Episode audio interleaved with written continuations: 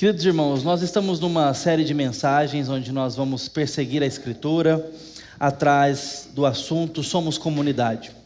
Nós estamos nos preparando para formatar em nossa dinâmica a possibilidade de nos reunirmos em pequenos grupos. E eu estou dando uma longa base bíblica e teológica para a igreja ao longo dos dias. Eu nem ia comentar isso com a igreja, mas já estou revelando aqui o que está acontecendo. Então, desde que iniciamos as nossas pregações nesse assunto, nós temos olhado a Escritura e nos debruçado debaixo dela para podermos sermos uh, direcionados, exortados nesse tema. O fato de Deus ter nos chamado a sermos comunidade, a ser comunidade, a ser povo reunido. Tá? A gente anda junto, nós somos rebanho. pastor Samuel sempre falava uma coisa para mim, que ele ouvia de um pastor mais experiente, que é a verdade de que ovelha longe do aprisco é petisco de lobo. Então a gente tem que andar junto. Tá? Ovelha não é muito bom para se defender, não. Diz que tem uma mordida doída. Acho que é verdade. Mas ovelha é um, negócio, um bicho que não sabe se defender muito bem, não. Precisa de pastor, precisa de cajadada. E a gente tem que andar debaixo do nosso pastor Jesus, debaixo do cajado dele, que é a sua palavra, para a gente poder se proteger. Então, eu quero encorajar a igreja que, nesse tempo de instrução, vá pensando em seu coração, pensando sobre isso, orando pela igreja, tá bom? E hoje nós vamos lá atrás, nós vamos lá em Gênesis 1, tá? Primeiro capítulo do, do primeiro livro.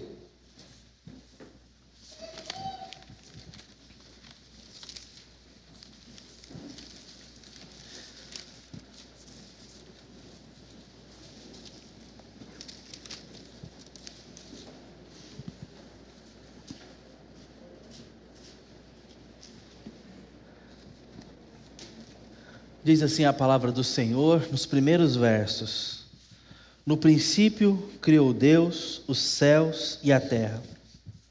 A terra, porém, estava sem forma e vazia, e havia trevas sobre a face do abismo, e o Espírito de Deus pairava sobre as águas. Disse Deus: haja luz, e houve luz. E viu Deus que a luz era boa, e fez separação entre luz e trevas. Chamou Deus a luz de dia e as trevas noite. Houve tarde e manhã, o primeiro dia. Nós vamos seguindo todo o primeiro capítulo e você vai vendo uma formação mais macro. Deus chamando a luz da existência, organizando a noite, colocando os seres viventes em ordem, vivos, e então fala até da criação do ser humano. Mas no capítulo 2, o narrador nos chama a uma ordem um pouco mais micro, um pouco mais fechada. E quer que nós olhemos com calma para a criação do ser humano. Ele faz um sobrevoo no capítulo 1. Um, mas agora no capítulo 2 ele quer que a gente preste atenção nessa cena, neste ser em específico, que é o ser humano. Então, do versículo 4 em diante, depois que Deus abençoa tudo o que ele havia feito, o texto vai nos falando como é que Deus fez o ser humano. E formou o homem do pó da terra e soprou nas suas narinas, versículo 7, o fôlego da vida. E o homem passou a ser alma vivente. E plantou o Senhor Deus um jardim no Éden, na direção do oriente, e pôs nele o homem que havia formado. Do solo fez Deus brotar toda sorte de árvores agradáveis à vista e boas para o alimento. Também a árvore da vida e no meio do jardim, e a árvore do conhecimento do meio do bem e do mal. E saía um rio do Éden para regar o jardim, e dali se dividia, repartindo-se em quatro braços. E aqui ele vai dando um pouco mais de detalhes sobre isso. Mas nesse trecho em que lemos, onde o foco é o ser humano, nós já temos muita coisa para aprender de curiosidade que às vezes nós passamos batido. Quando nós falamos onde é que Deus colocou o ser humano, muitas vezes nós falamos que foi no Éden, e está certo, mas muitas vezes achamos que o jardim chama-se Éden. Como é que é o nome do jardim, gente? Jardim. jardim. Olha o versículo 8 tem uma preposição, no. No Éden, Deus plantou um jardim. E tem mais: tem um rio que passava, saía do Éden e passava onde? No jardim. O jardim não se chama Éden. O jardim é jardim. Era um ponto de encontro especial. Era ali um local muito privilegioso, mas o jardim é um jardim. Ele não chama Éden. Éden, que tem uma tradução ligada às palavras em português associadas à semântica do prazer, das delícias, é a Pangeia, a porção seca, onde haveria de ser o palco da manifestação de Deus mais visível, a terra. Esse é o Éden. E Deus está falando nesse momento agora de uma região geográfica chamada Mesopotâmia. O crescente fértil entre esses quatro rios, ou quatro braços de um rio. E ali Deus decidiu começar a vida no planeta, no meio do Éden. E no meio do Éden, um jardim. E esse jardim era especial porque era o ponto de encontro entre Deus e os homens. No caso, o homem e a mulher. Era ali o protótipo da vida. Era para ser ali a nossa completa instrução. O pecado vem logo no capítulo 3, e a história humana começa então a ter um novo segmento. O que era para ser uma história de crescimento e florescimento, agora se torna uma história de redenção, de restauração. Essa é a realidade que temos para a realidade, para a vida, para a verdade das coisas. Mas eu estou chamando a atenção dos irmãos de volta a Gênesis para pensarmos o fato de que temos uma revelação em comum. Somos comunidade e temos uma revelação em comum. Eu preciso levantar imediatamente a primeira pergunta que vai nortear todo o nosso tempo de meditação hoje. Para quem foi escrito esse livro em primeiro lugar? Esta pergunta tem de nos ajudar a interpretar todo o livro de Gênesis. A saber que o livro de Gênesis é o livro que cobre a maior porção histórica de toda a Bíblia. Nós temos aí eh, anos, muitos anos eh, de cobertura. E nesse primeiro bloco, que é o bloco mesopotâmico, o último vai ser egípcio ok? Mas o primeiro é o bloco mesopotâmico, vamos dizer assim. E nesse início da conversa, nesse início da revelação, nós temos a revelação de um Deus em ação. E nós não vamos à Bíblia para ver a origem de Deus, para ver um texto que argumenta sobre a existência de Deus. Muito pelo contrário, nós encontramos aqui um texto que mostra que a existência humana depende de Deus.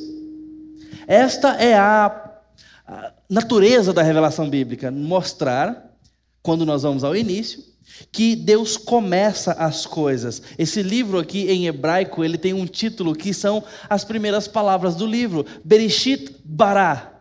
No, no Bereshit apenas. Bará já é o verbo criar. Bereshit é o nome do livro originalmente, no princípio.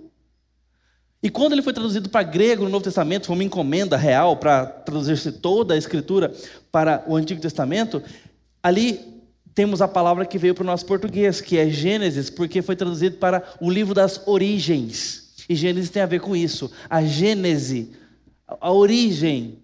Então, a gente pega mais a palavra grega que intitula esse livro, a palavra hebraica ela é sugestiva porque ela falava isso, o título hebraico, né? No princípio, era um livro que falava sobre as coisas começando.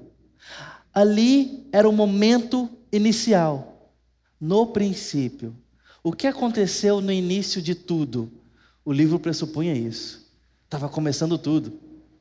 E o texto então nos mostra Deus em ação. Não mostra um Deus ali aguardando alguma coisa, se preparando para outra, ou mesmo que alguém está fazendo um Deus, está criando esse Deus. Não existe isso. O livro pressupõe que Deus existe e pressupõe que toda a existência depende dele. Essa é a verdade do livro de Gênesis. Então ele começa o começo. Ele começa todas as coisas. Ele dá o início cósmico. Ele faz a, a vida surgir.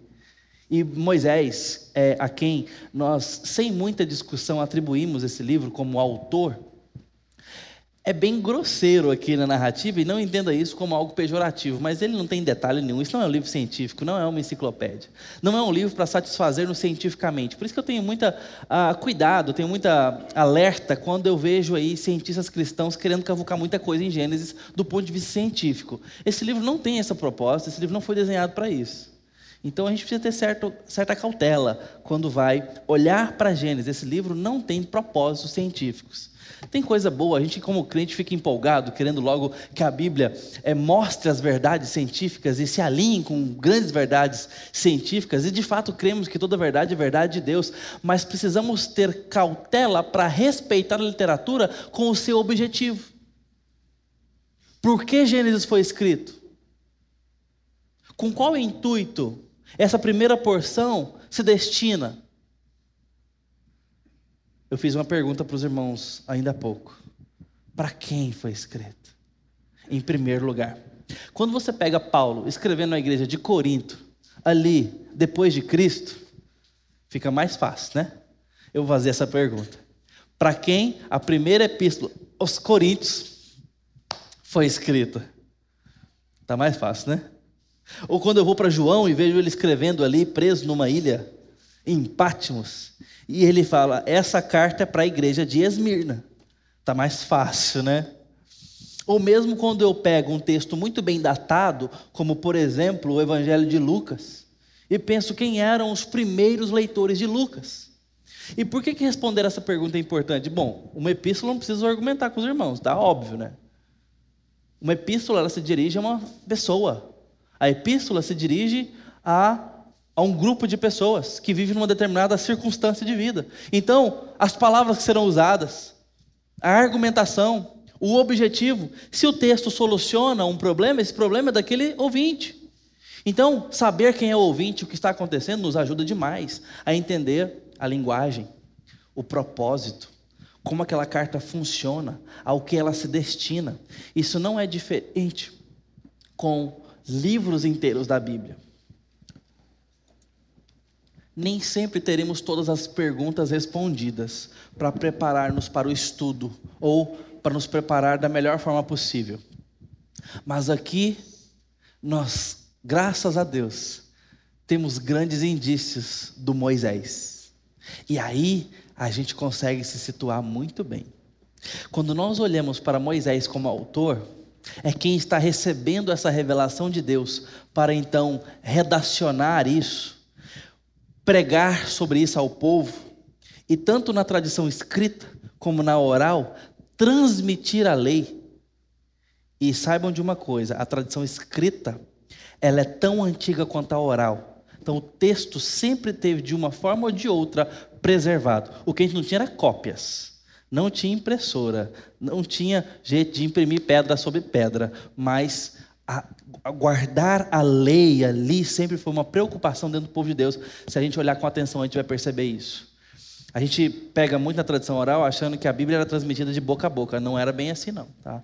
O apego pelo registro existe na orientação bíblica desde cedo por Deus. Então é importante que a gente saiba disso. Embora, sim, a comunicação da palavra de Deus era feita como é feita até hoje. Essa ideia de pregar, ensinar e falar sobre a Bíblia o tempo todo, como Deuteronômio vai nos mostrar muito bem a responsabilidade dos pais de fazer isso, a responsabilidade das famílias, a responsabilidade da liderança religiosa, então isso existia.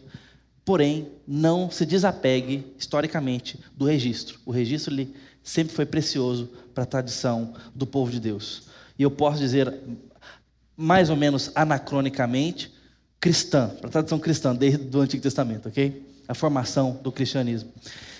Aqui, meus irmãos, nós, nós temos um, um caso muito claro de Moisés. E quando a gente olha para Moisés, a gente vai descobrir para quem Deus escreveu. Quem é que é o interlocutor com Moisés? O povo que Moisés liberta da escravidão egípcia. Aqui nós já nos localizamos geograficamente, historicamente e, mais importante, teologicamente. Por quê?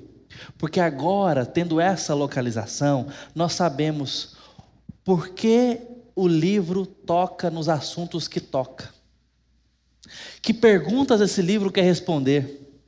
Qual é o objetivo desse livro? Se esse livro é remédio, é remédio para que doença?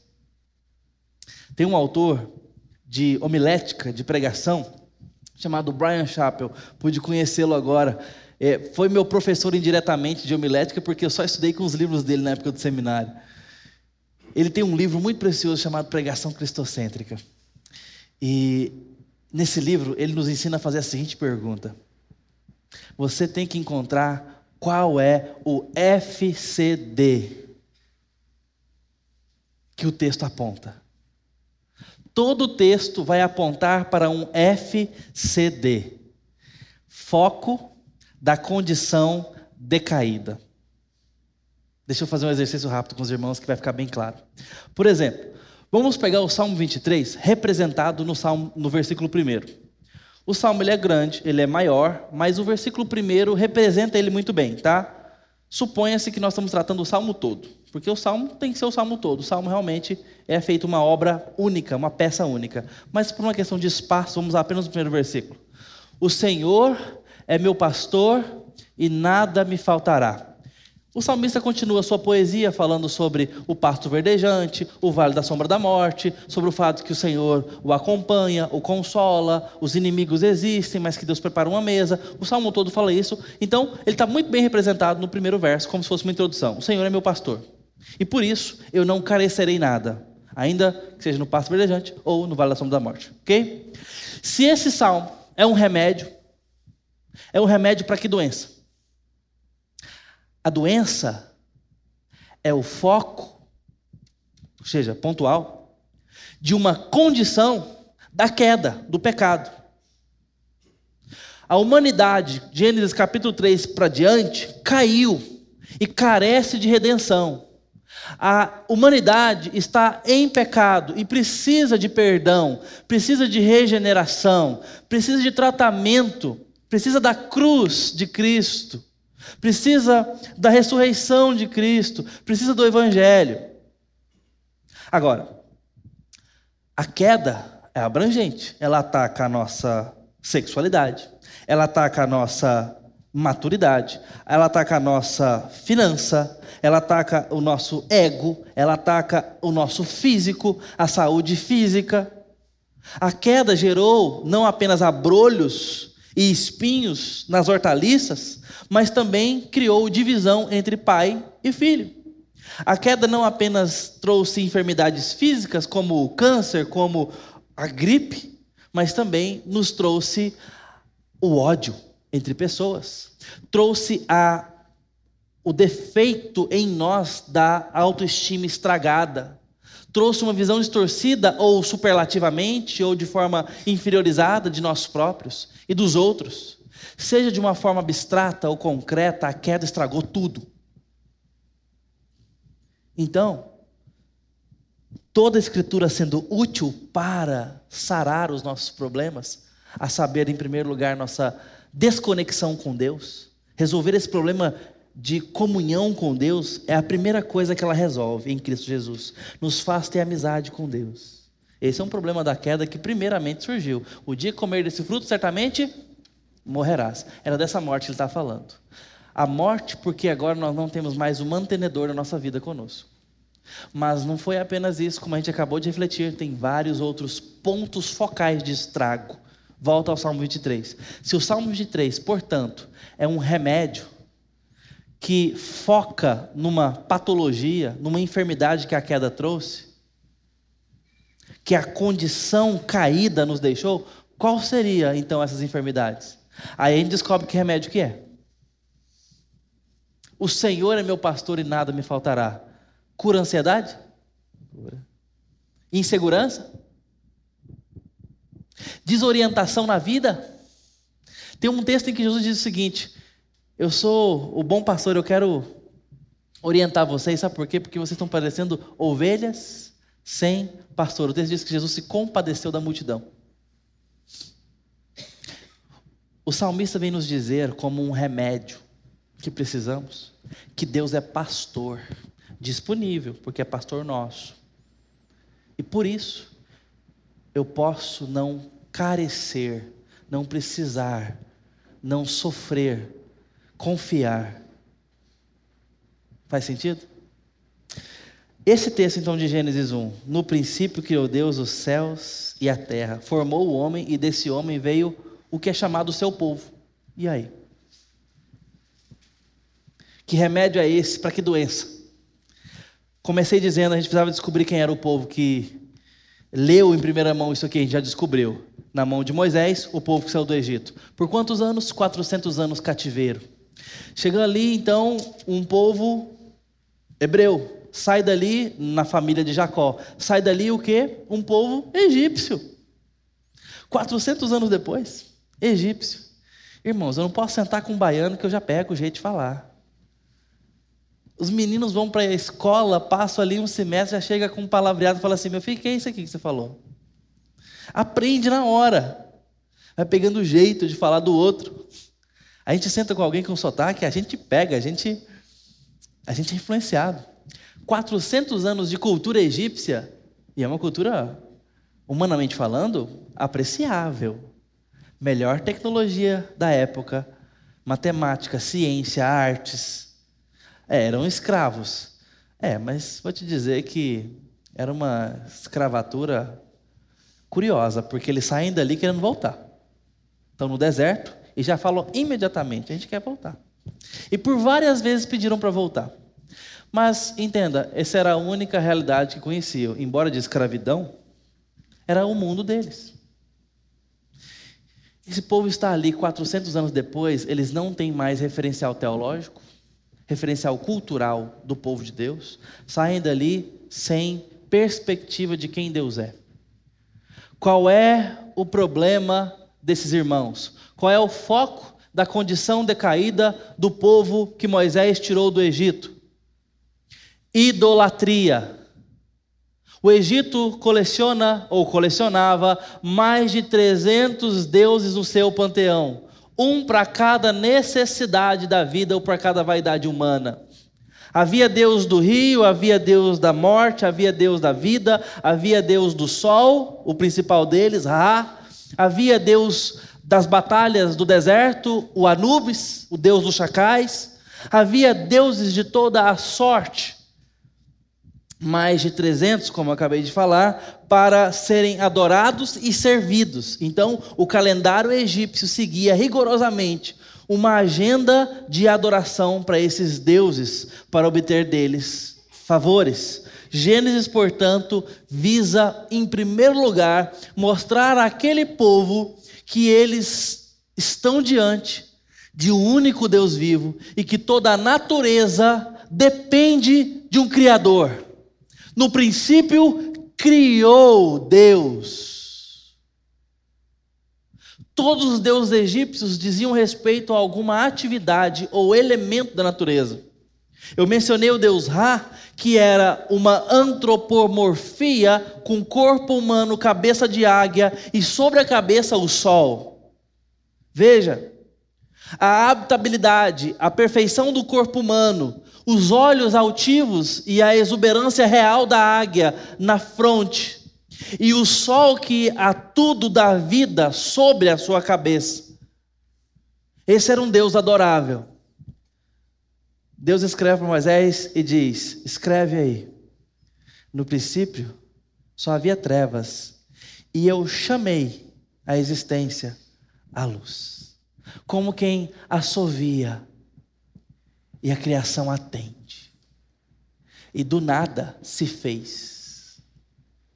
Haja luz. E Moisés, saiba de uma coisa: houve luz.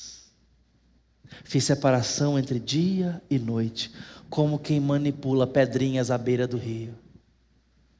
Como quem pega a aquarela e pinta livremente o que quer sem ninguém dizendo, acho melhor assim, ou tem que ser feito do outro jeito. Não, livremente fez o que queria. Desenhou, pintou, organizou, deu nomes, trouxe ordem, beleza. Essa é a obra de Deus. É esse o conteúdo do livro. Veja, não é um conteúdo científico, é um conteúdo de exaltação, de contemplação. Deus está se mostrando com santidade, mas Ele está se mostrando, mostrando que Ele é e que Ele fez as coisas que não eram ser. Esse é o conteúdo do livro, é um conteúdo informativo do ponto de vista dos começos. Deus está começando as coisas e está contando para Moisés como elas começaram. Registre, saiba e fala para o povo. Dê para o povo que eu criei, que eu fiz as coisas existirem. E o ser humano, e Deus vai mostrando que esse ser humano cai em pecado e que ele então chama pela graça homens à liderança, mostra como é que eles foram parar agora no Egito e que se tornaram escravos dentro do Egito, perderam sua liberdade, sua identidade naquele lugar. E agora Deus está dizendo: vocês têm origem em mim, vocês não pertencem ao Egito. Deus primeiro dá uma referência teológica, ontológica, quem eles são, criaturas de Deus, a partir de quem Deus é. E agora Deus está mostrando quem eles são historicamente. Vocês não pertencem ao Egito. Vocês nasceram lá, mas são meus. Nasceram nos meus planos. E o meu plano era de eu, Deus Todo-Poderoso, ter comunhão com vocês. Por isso que no jardim, Deus se encontrava com o ser humano uma vez ao dia, na viração do dia, e ali tinham comunhão, vivendo as coisas da terra. Esse era o plano inicial. Deus está dando, portanto, Gênesis de presente para o povo saber a revelação o que eles não poderiam descobrir por conta própria. Deus então está dando conhecimento, está mostrando para eles quem Ele é e quem o povo é na história deles. E por que isso era importante? Em primeiro lugar, a idolatria. Esse povo estava propenso a servir obras criadas. Por isso que no trajeto até Canaã, eles param e fazem um bezerro de ouro. Aprenderam assim. Então eles não tinham a teologia correta, eles não tinham a disposição de adoração correta. Deus teria que reorientá-los. Eles ainda estavam contaminados com as paixões do mundo. Eles ainda estavam contaminados com os prazeres e a forma teológica do mundo. Deus quer tirá-los disso. Deus quer livrá-los disso, mostrando que existe um Deus acima de todos e de tudo, mostrando que existe um Deus único e verdadeiro, Criador de tudo que existe. Por que eu serviria outro Deus se esse Deus se comunica comigo? Deus então quer resolver o problema da idolatria. Em segundo lugar, Deus quer resolver o problema da identidade.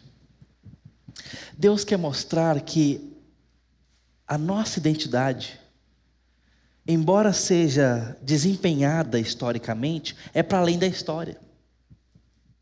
A nossa identidade, quem somos, quando conhecemos o Criador, entendemos que somos para além da história. E isso não é para inflar o nosso ego, é para nos orientar. Nós somos povo de Deus na história.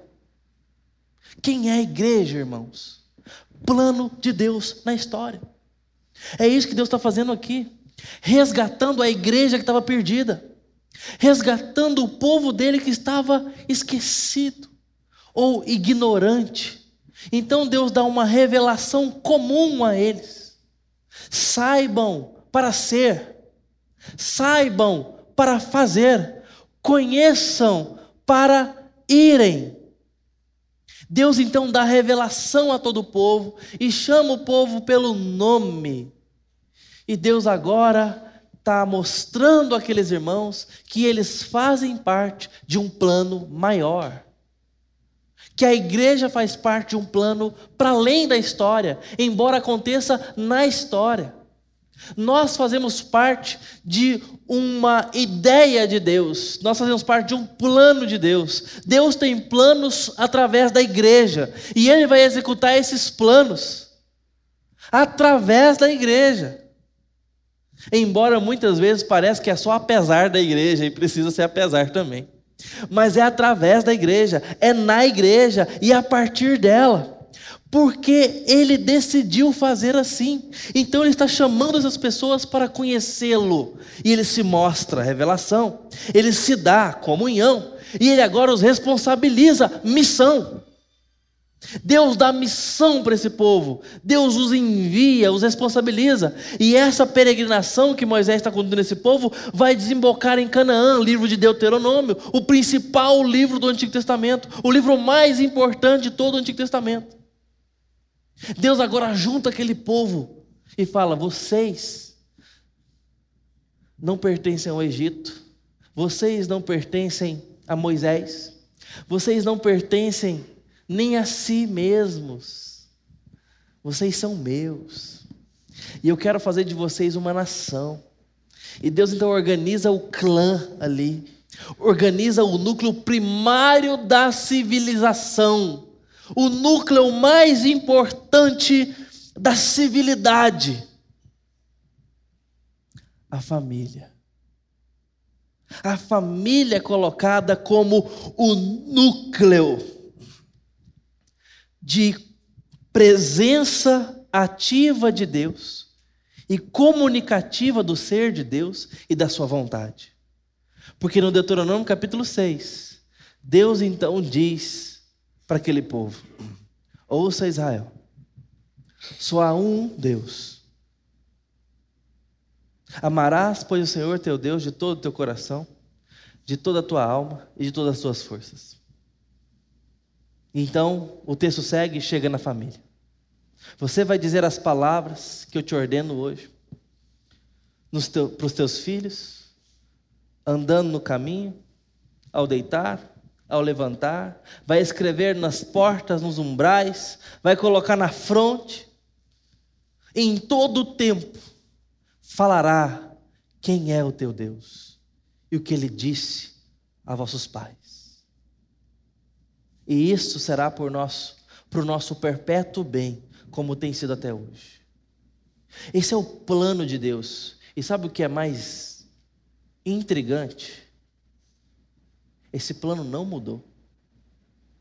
Deus continua querendo que famílias se reúnam debaixo da Sua palavra.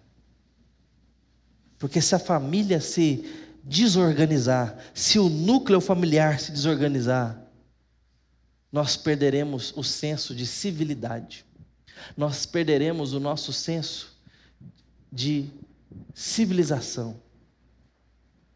Essa é a nossa referência básica de contato humano. Pai, filhos, mães, filhos, irmãos, marido e mulher. Núcleo de respeito, de complementariedade, de apoio mútuo, de alegria nas felicidades, de pranto nas dores, de celebração conjunta e comungada, de contrição compartilhada, apoio, finanças compartilhadas, doadas. Esse é o núcleo onde tudo funciona. Da economia à filosofia, dentro da família, o protótipo é bom, a ideia é boa. Não é à toa que as forças do inferno visam desestruturar família desde o início. Vejam as tentações sofridas pelo povo de Deus na história da revelação. Primeiro, família. Primeiro, dificuldade em família. O primeiro casal foi tentado no núcleo da família. Onde o diabo consegue satisfatoriamente bem colocar esposo contra mulher, marido contra mulher. O diabo nunca mudou a sua metodologia, ele vai continuar atacando a família. E a partir da família, nós temos um ataque à igreja. Nós temos um ataque à organização da igreja. Primeiro a família cai, depois a igreja cai.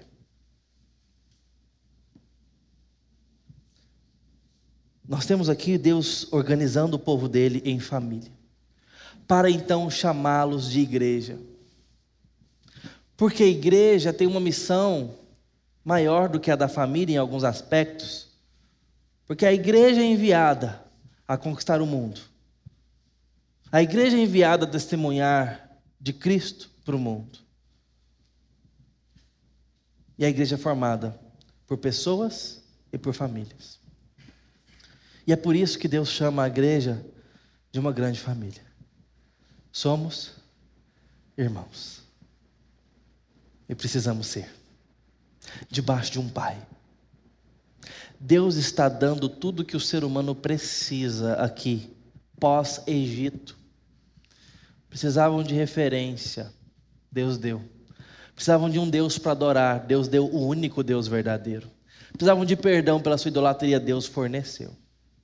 Precisavam agora de cura social, porque eles não tinham mais casa, Deus deu família. Deus os assegurou em casa e os ensinou a serem família. Deu responsabilidade dentro de casa com a palavra dele, os ensinando a ser, de fato, família. Responsabilidades que precisamos resgatar hoje. Ao abrirmos mão de educar os nossos filhos na palavra, ao abrirmos mãos de educar os nossos filhos contra filosofias que vão contra a palavra, mesmo no casamento. Precisamos fechar as portas para aquilo que vai contra a palavra no nosso casamento. Deus está dando de presente uma revelação comum para que esse povo possa aprender quem Ele é e o que Deus espera deles. Isto é graça, porque esse povo não estava nem perguntando quem era Deus. E não queria saber, e nas primeiras oportunidades viraram as costas. E nós vamos ver a história do povo de Israel acontecendo, como que é um povo difícil. E adivinhe, fazemos parte desse povo. Somos continuadamente difíceis para Deus. Difíceis contra Deus, talvez é a melhor expressão. Por isso que esse é um texto, e todo esse livro é um livro que fala sobre graça, de um Deus que nos amou tanto, tanto, tanto, tanto, que se entregou para ser conhecido de nós, nos chamar de povo dele e nos atrair. Eu quero encerrar lendo alguns textos do Antigo Testamento onde Deus mostra esse objetivo em prática. O primeiro deles, no capítulo 31, versículos 1 a 3 de Jeremias, diz assim: Naquele tempo, diz o Senhor, Serei o Deus de todas as tribos de Israel, e elas serão o meu povo. Assim diz o Senhor, o povo que se livrou da espada e logrou graça no deserto. Eu irei e darei descanso a Israel. De longe se me deixou ver o Senhor, dizendo: Com amor eterno eu te amei. Por isso, com benignidade te atraí. Deus está falando do povo do deserto. Eu te livrei da espada. Com amor eterno te amei, por isso, com bondade, eu estou te atraindo. Oséias, capítulo 2, versículo 3 a 23. Castigá-la-ei nos dias dos Baalins, ou pelos dias dos Baalins, nos quais lhes queimou incenso, e se adorou com as suas arrecadas e com as suas joias, e andou atrás de seus amantes, mas se esqueceram de mim, diz o Senhor. Aí vem a graça. Portanto, eis que eu a atrairei e a levarei para o deserto e lhe falarei ao coração. E lhe darei dali as suas vinhas e o vale de Acor por porta de esperança. Será ela obsequiosa como nos dias da sua mocidade e como no dia em que subiu da terra do Egito. Naquele dia, diz o Senhor, ela me chamará meu marido e não me chamará mais meu Baal. Da sua boca tirarei os Baalins e não mais se lembrará desses nomes. Naquele dia farei a favor dela aliança com as bestas feras do campo e com as aves do céu e com os répteis da terra e tirarei desta o arco e a espada e a guerra e farei o meu povo repousar em segurança. Desposar-te-ei comigo para sempre. Desposar-te-ei comigo em justiça, e em juízo, e em benignidade, e em misericórdias.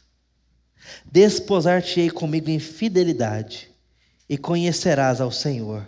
Naquele dia, eu serei obsequioso, diz o Senhor. Obsequioso aos céus, e estes à terra. A terra ao trigo, o trigo ao vinho ao óleo, e estes a Jezreel. Semearei Israel para mim na terra, e compadecer-me-ei da desfavorecida, e a não meu povo será chamada meu povo, e ela dirá: Tu és meu Deus. Essa é a nossa história. Um Deus que se revela para ser nosso e nós sermos dele. Esse texto de Oséias me esmaga o coração e é por isso que eu queria terminar nele. Gênesis mostra exatamente isso: Deus se dando a conhecer a um povo que não o conhecia, para dizer: Eu sou de vocês e vocês serão meu. E no texto de Oséias, Deus está dizendo que um dia tirará da nossa mão o arco e a espada. A nossa luta vai chegar ao fim. A nossa canseira vai terminar. Ele está dizendo aqui que está preparando tudo. E o que está lá na frente é essa palavra curiosa: é obsequioso é desejoso. Eu perdoo os baalins na sua boca, e aliás, eu tiro eles da sua língua. Deus perdoa a sua idolatria. Deus perdoa os seus pecados. Deus perdoa todas as vezes que você orou para outros. Deus perdoa todas as vezes que você buscou outros ou a si próprio e não a Ele. Deus perdoa a sua falta de amor e de interesse nele. Deus não se vale disso para ter relacionamento contigo, porque senão não haveria relacionamento. Ele te perdoa e te atrai para ter relacionamento contigo, para fazer aliança com você, aliança inquebrável, aliança para a eternidade. Ele está nos chamando de esposa, de noiva. Ele vai nos tratar até o fim para apresentá-la para Ele mesmo, para nos apresentar a Ele mesmo. Deus quer ter festa conosco. Deus aguarda mais do que ninguém o fim da guerra, o fim da tentativa de macular a noiva, o fim da tentativa e da autossabotagem da noiva contra si própria. Nós, atentando contra a aliança com Deus, atentando contra a pureza da igreja, a beleza da família. Deus está dizendo que perdoa, que Ele faz guerra por nós, até aquele grande dia, onde a terra será pacificada, onde a terra não terá mais ameaças contra nós, que Ele vai nos fazer amizade com as feras do campo, Ele está falando de novo céu e nova terra. Por isso, ele menciona o deserto e o Egito, porque o contexto era o mesmo, o contexto teológico. Ele criou os céus e terra, e nesta terra que ele criou, o pecado veio e trouxe divisão e separação. Ele está nos reunindo. Como é que isso se aplica a nós hoje em comunidade? Se aplica pelo fato de que temos que ter consciência de que a nossa identidade vem do Senhor. Somos povo dele na terra, diante de um só Deus. Precisamos crer e adorar, temer e obedecer. Estamos diante de um Deus que, com graça, se deu a conhecer para que soubéssemos disso. Em segundo lugar, ele nos fez não apenas dele, mas nos fez povo em nome dele, temos uma responsabilidade, temos uma missão coletiva, compartilhada. Somos representantes desse Deus onde estamos.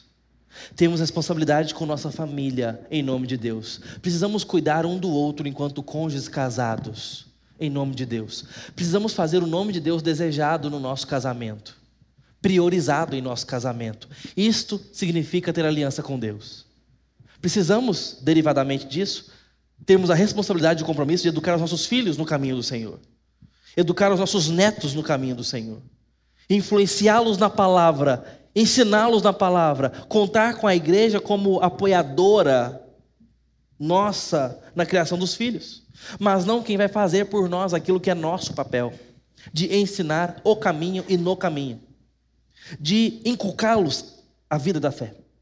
É dever dos pais. E isso, meus irmãos, é uma batalha. Batalha contra nós, batalha contra o mundo, batalha contra a programação infantil que está na televisão.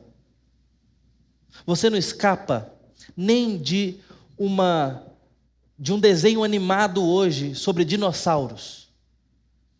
Quinta temporada do Jurassic Park, desenho animado. Atentem para a quinta temporada para não dar a seus filhos. Ok? Segunda temporada de Vai Cachorro Vai. O episódio especial de Natal. Corta, deleta, censura. Alerta seus filhos. Eu poderia ficar falando aqui a noite toda. O que, é que tem nesses episódios? Atentados contra a família. Eduque os seus filhos. Abram os olhos.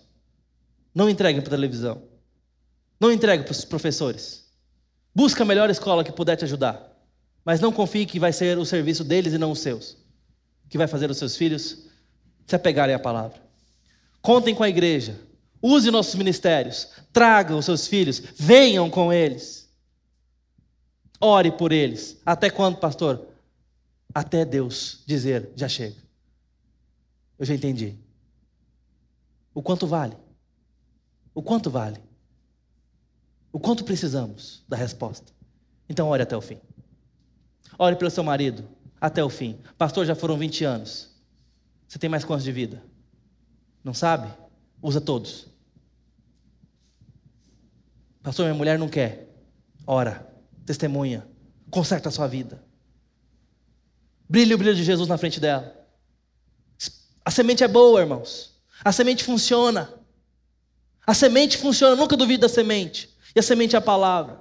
Nunca duvide. Deus não nos deu outra ordem, falou: ensina o teu filho a palavra. A lei funciona.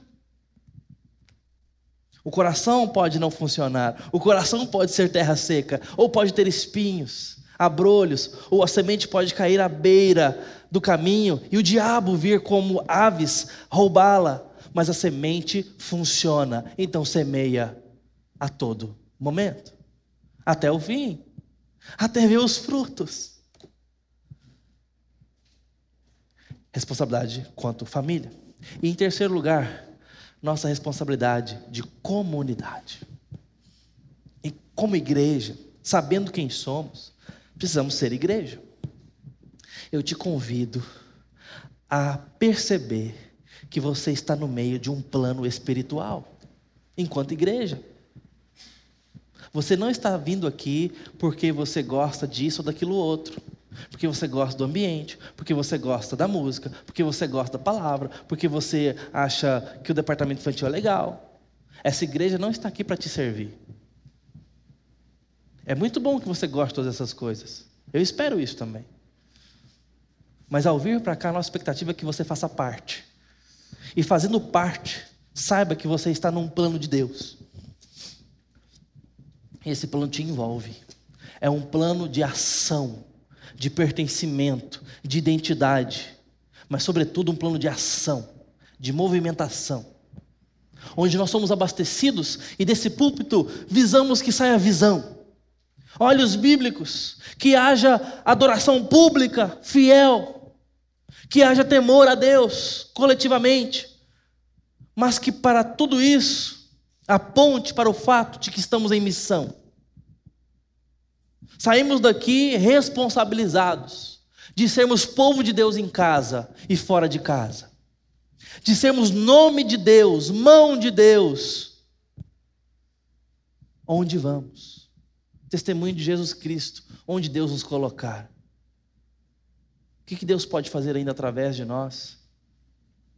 Nossa consagração vai dar espaço para isso.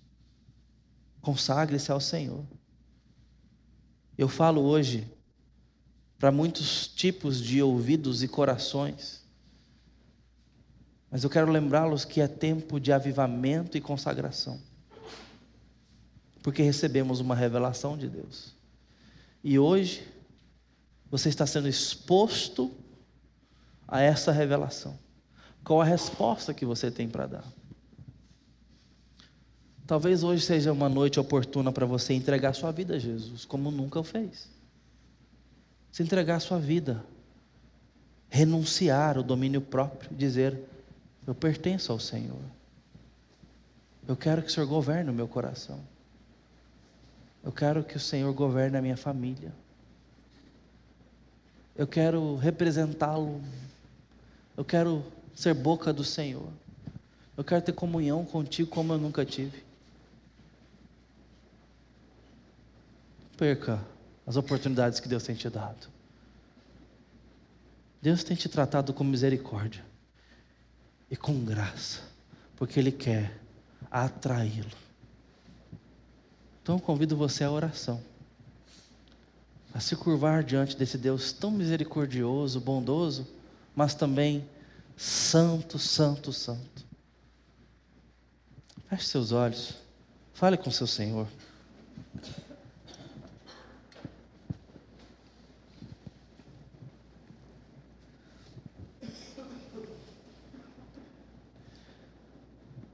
Eu peço ao Espírito Santo que visite o seu coração de uma forma especial essa noite e fale contigo. E tire da sua mão o arco e a espada. Que Deus fale com você como jamais falou. Que você entenda com uma clareza irresistível que só há um Deus esse Deus te ama e te chama pelo nome. Que esse Deus é capaz de refazer a sua história. Se isso é com você, eu quero que você preste bastante atenção nessa oração. Ó Deus bendito, Criador dos céus e da terra. Eu reconheço que preciso mais do Senhor do que eu jamais tive.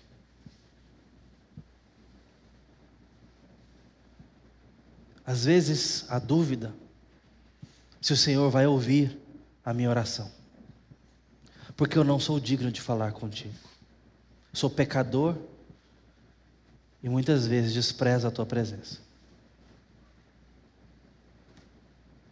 Mas sabendo que Jesus morreu para perdoar pecados, eu peço a Ti, me aceita, como eu estou. Me quebra e me faz de novo. Me deixa saber que eu posso ter um relacionamento com o Senhor. Me deixa saber que podemos ser amigos de que eu posso ser chamado filho do Senhor. Perdoa os meus pecados. Me perdoa por completo. Me dá uma nova história. Deixa eu saber que eu sou amado pelo Senhor. Deixa eu falar com sinceridade que Jesus Cristo é o meu Salvador. Me traz certeza, profundidade, alegria de estar na presença do Senhor. No nome de Jesus. Amém.